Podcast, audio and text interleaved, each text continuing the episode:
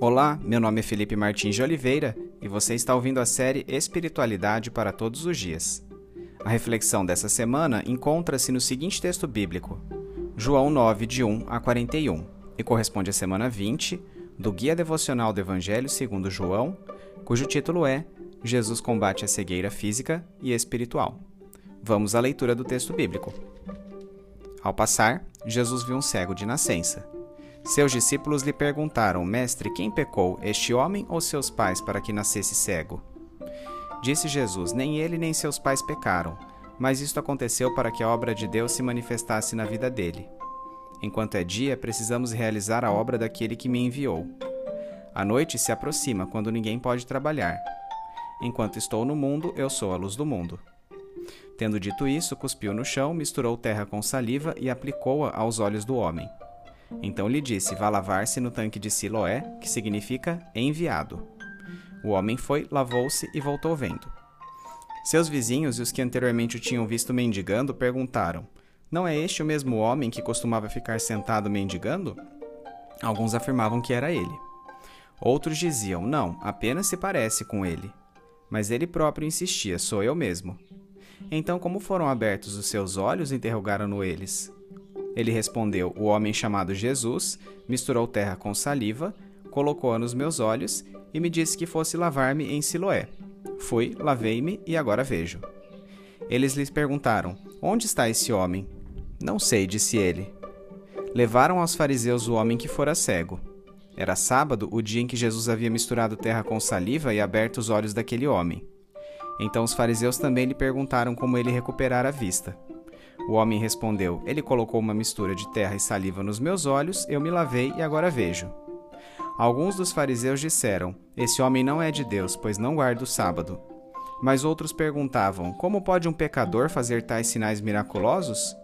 E houve divisão entre eles. Tornaram, pois, a perguntar ao cego: Que diz você a respeito dele? Foram seus olhos que ele abriu. O homem respondeu: Ele é um profeta. Os judeus não acreditaram que ele fora cego e havia sido curado enquanto não mandaram buscar os seus pais. Então perguntaram: É este o seu filho, o qual vocês dizem que nasceu cego? Como ele pode ver agora? Responderam os pais: Sabemos que ele é nosso filho e que nasceu cego, mas não sabemos como ele pode ver agora ou quem lhe abriu os olhos. Perguntem a ele: idade ele tem, falará por si mesmo. Seus pais disseram isso porque tinham medo dos judeus, pois estes já haviam decidido que se alguém confessasse que Jesus era o Cristo, seria expulso da sinagoga. Foi por isso que seus pais disseram: Idade ele tem? Perguntem a ele. Pela segunda vez, chamaram o homem que fora cego e lhe disseram: Para a glória de Deus, diga a verdade, sabemos que esse homem é pecador. Ele respondeu: Não sei se ele é pecador ou não. Uma coisa eu sei: eu era cego e agora vejo. Então lhe perguntaram: O que ele lhe fez? Como lhe abriu os olhos? Ele respondeu: Eu já lhes disse e vocês não me deram ouvidos. Por que querem ouvir outra vez? Acaso vocês também querem ser discípulos dele? Então o insultaram e disseram: Discípulo dele é você. Nós somos discípulos de Moisés. Sabemos que Deus falou a Moisés, mas quanto a esse, nem sabemos de onde ele vem. O homem respondeu: Ora, isso é extraordinário. Vocês não sabem de onde ele vem, contudo me abriu os olhos. Sabemos que Deus não ouve pecadores, mas ouve o homem que o teme e pratica sua vontade. Ninguém jamais ouviu que os olhos de um cego de nascença tivessem sido abertos. Se esse homem não fosse de Deus, não poderia fazer coisa alguma. Diante disso, eles responderam: Você nasceu cheio de pecado. Como tem a ousadia de nos ensinar? E o expulsaram. Jesus ouviu que o haviam expulsado e, ao encontrá-lo, disse: Você crê no filho do homem? Perguntou o homem: Quem é ele, Senhor, para que eu nele creia? Disse Jesus: Você já tem o visto é aquele que está falando com você. Então o homem disse: Senhor, eu creio, e o adorou. Disse Jesus: Eu vim a este mundo para julgamento, a fim de que os cegos vejam e os que veem se tornem cegos. Alguns fariseus que estavam com ele ouviram-no dizer isso e perguntaram: Acaso nós também somos cegos? Disse Jesus: Se vocês fossem cegos, não seriam culpados de pecado. Mas agora que dizem que podem ver, a culpa de vocês permanece.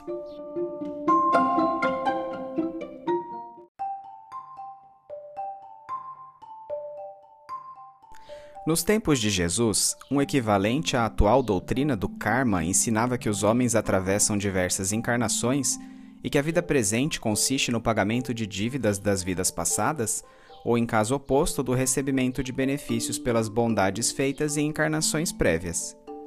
Percebemos como esta ideia estava arraigada na cultura judaica daquela época ao lermos determinadas passagens que falam sobre as identidades de Jesus e de João Batista, que eram atribuídas à reencarnação de Elias, Jeremias ou um dos antigos profetas.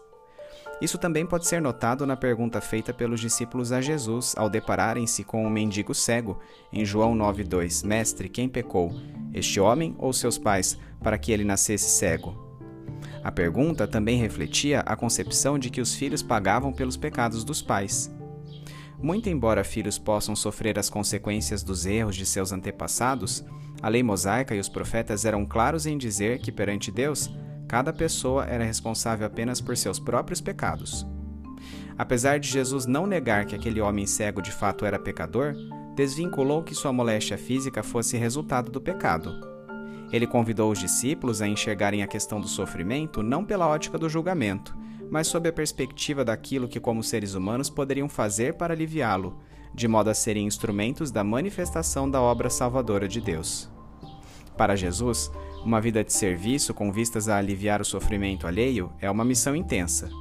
Nesse sentido, o dia representa a chance de servir, que deve ser encarada com extrema urgência como uma ocasião única, não devendo ser postergada. Sendo o Messias que deveria concretizar as obras designadas por Deus Pai, Jesus tinha sobre si esse senso de urgência de modo peculiar.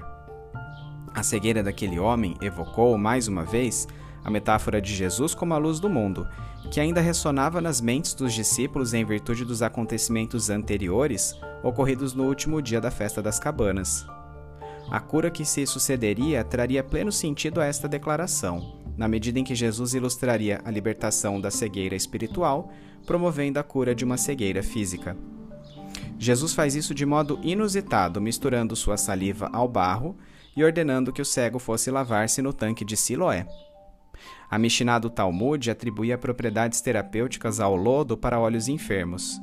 De modo semelhante, o tanque de Siloé, assim como outros locais de purificação, tinha uma suposta fama medicinal. O termo Siloé é de origem hebraica e significa enviado.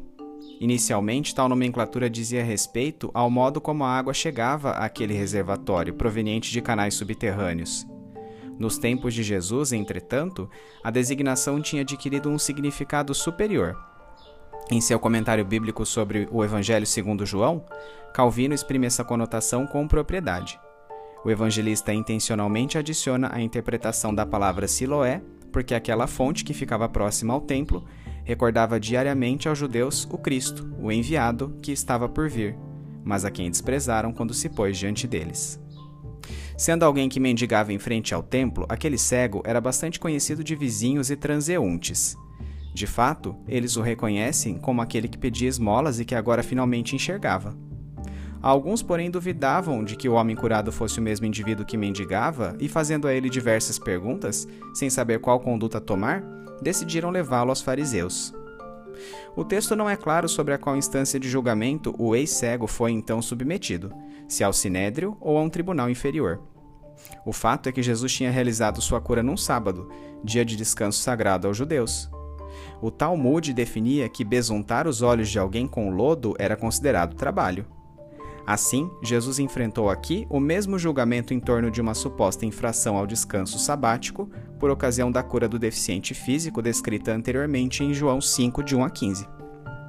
Uma vez mais, os fariseus não se atentaram ao notável milagre que comprovava a autoridade messiânica de Jesus, uma vez que era esperado que o Messias trouxesse visão aos cegos, e preferiram condená-lo por não se enquadrar a uma interpretação da lei que era humana e não divina. Partindo da premissa de que Jesus não provinha de Deus por infringir o sábado, os religiosos tentaram encontrar contradições no relato da cura, interrogando para tanto o cego e seus pais. Essa inquirição, contudo, era permeada de abuso de autoridade por parte dos fariseus, que estavam determinados a expulsar da sinagoga todo aquele que reconhecesse que Jesus era o Messias esperado, o que fez com que os pais daquele cego dessem uma resposta completamente evasiva.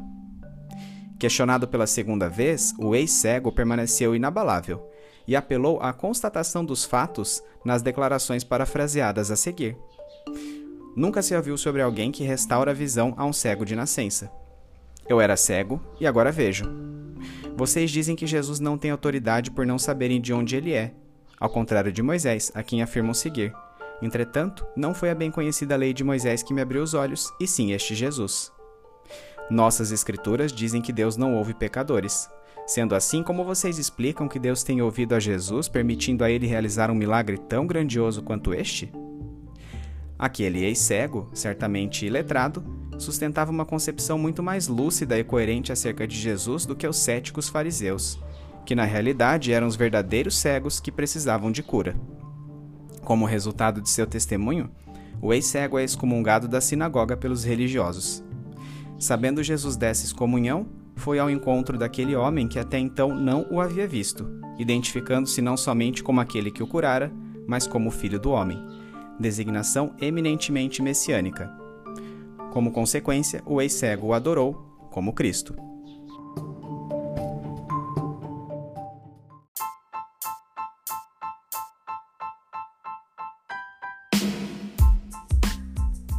Aplicação prática.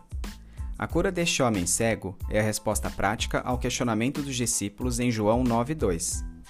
Jesus negou que a cegueira daquele homem tivesse algo a ver com o problema do pecado, quer no tocante a uma suposta existência anterior, algo que a Bíblia não ensina, a algum ato de seus pais ou a qualquer outro fator. Usando este raciocínio, Jesus nos convida a explicar nossa existência pela bondade de Deus e não por eventuais maldições que atribuamos a determinadas situações de nossas vidas. Ensina-nos que os infortúnios da vida de uma pessoa não necessariamente estão ligados com seu modo de agir. Em outras palavras, muito embora nossos pecados tenham consequências deletérias, fazer o mal não é garantia de uma vida cheia do mal. Da mesma forma que fazer o bem não é garantia de uma vida permeada apenas por coisas boas. A Bíblia não embasa a punição dos maus e a recompensa dos bons em nosso mundo, afirmando que Deus faz raiar o seu sol sobre maus e bons e derrama chuva sobre justos e injustos. As palavras de João Calvino, escritas no mesmo comentário anteriormente citado, são um alerta importante à nossa conduta frente ao sofrimento do próximo. Se meu irmão tem um encontro com a adversidade, instantaneamente reconheço o juízo divino. Mas se Deus me castiga com um golpe mais pesado, eu fecho os olhos para meus pecados. Ao considerar os castigos, porém, cada um deve começar por sua própria pessoa e ser menos piedoso para consigo mesmo do que para com outrem. Portanto, se quisermos ser juízes cândidos nesta matéria, aprendamos a ser mais rápidos em discernir nossos próprios males do que os males de outrem.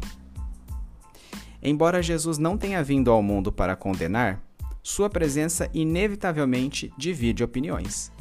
A atitude dos fariseus, não apenas de ignorarem as circunstâncias do milagre da cura do cego, mas de procurarem desacreditar o ato e o caráter de Jesus ao invés de apurarem os fatos, é extremamente comum em nossos dias. Devido a inúmeros fatores, pessoas deixam de conhecer a essência de Jesus Cristo contida na Bíblia, prontamente rejeitando-a devido a seus preconceitos, sem averiguar do que realmente se tratam seus ensinos, bem como sua vida e obra. Nesse sentido, o capítulo de João 9 que acabamos de ler é um convite a que analisemos os fatos que apontam para Jesus, a fim de decidirmos acerca de quem ele é. Este é o passo mais importante para o que vem a seguir. Baseado em quem Jesus é, qual será a minha postura em relação a ele? Se admito que ele cura um cego de nascença, devo honrá-lo não apenas como um homem especial ou um profeta, mas adorá-lo como Deus que se tornou ser humano. Se parto da premissa de que cegos não são curados, se tento alegorizar o relato lido defendendo que ele alude apenas a uma cegueira espiritual, ou se prefiro simplesmente ignorar os feitos miraculosos descritos e concentrar-me apenas nos ensinamentos de Jesus, terei uma versão atenuada e, por conseguinte, falsa de quem ele realmente é. Ele não somente é um ser iluminado, um vidente, um guru, um showman capaz de operar milagres, mas sim o próprio Deus, o mesmo Eu Sou do Antigo Testamento, e que deve ser adorado como tal, ou então completamente rejeitado.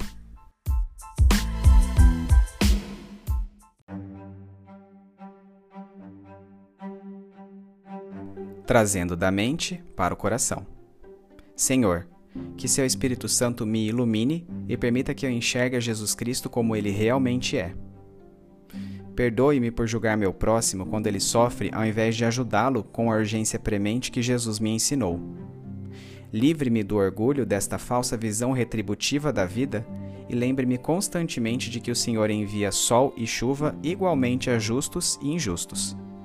Que eu tenha em mente que sua peneira irá definir a recompensa dos justos e a punição dos injustos apenas na eternidade por vir, mas que enquanto vivermos nesta terra, estamos todos sujeitos às mesmas leis da natureza.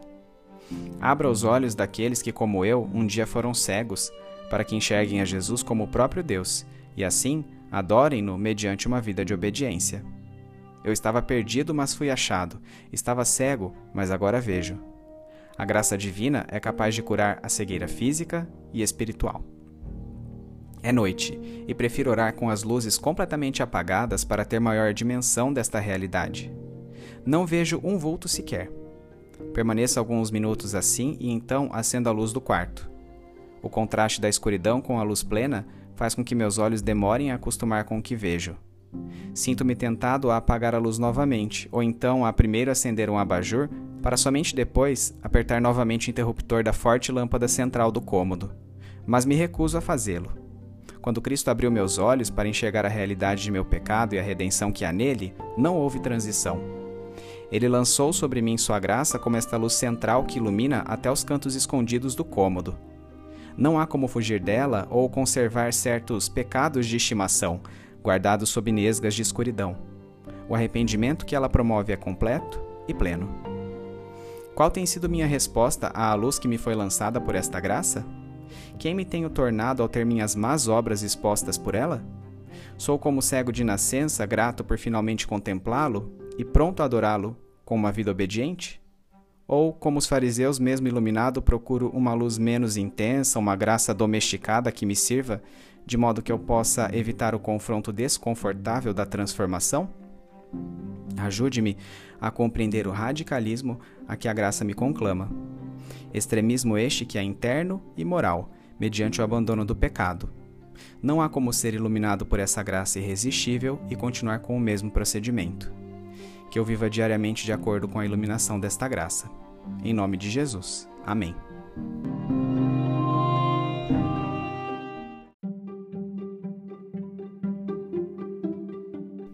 Medite mais sobre este texto ao longo da semana.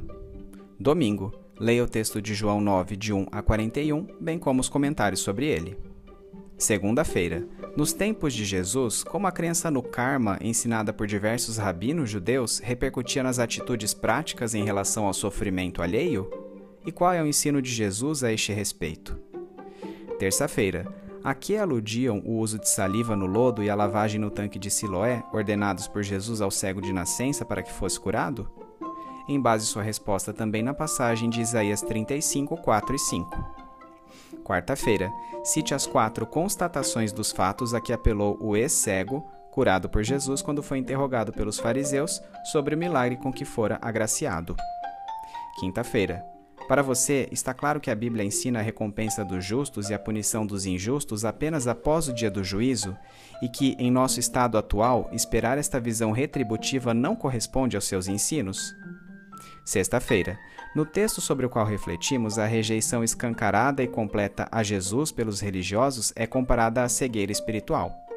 Na atualidade, contudo, uma rejeição velada predomina, segundo a qual se aceitam todos os atributos do homem Jesus, porém se rejeita sua identidade divina. Como resultado, Jesus tem sido visto apenas como fonte de inspiração ou exemplo, e não como Deus a ser adorado, indo em direção completamente oposta ao que a Bíblia ensina. Nesse sentido, qual tem sido sua postura em relação a Jesus? Sábado, quais as implicações práticas do texto de João 9, de 1 a 41 para a sua vida?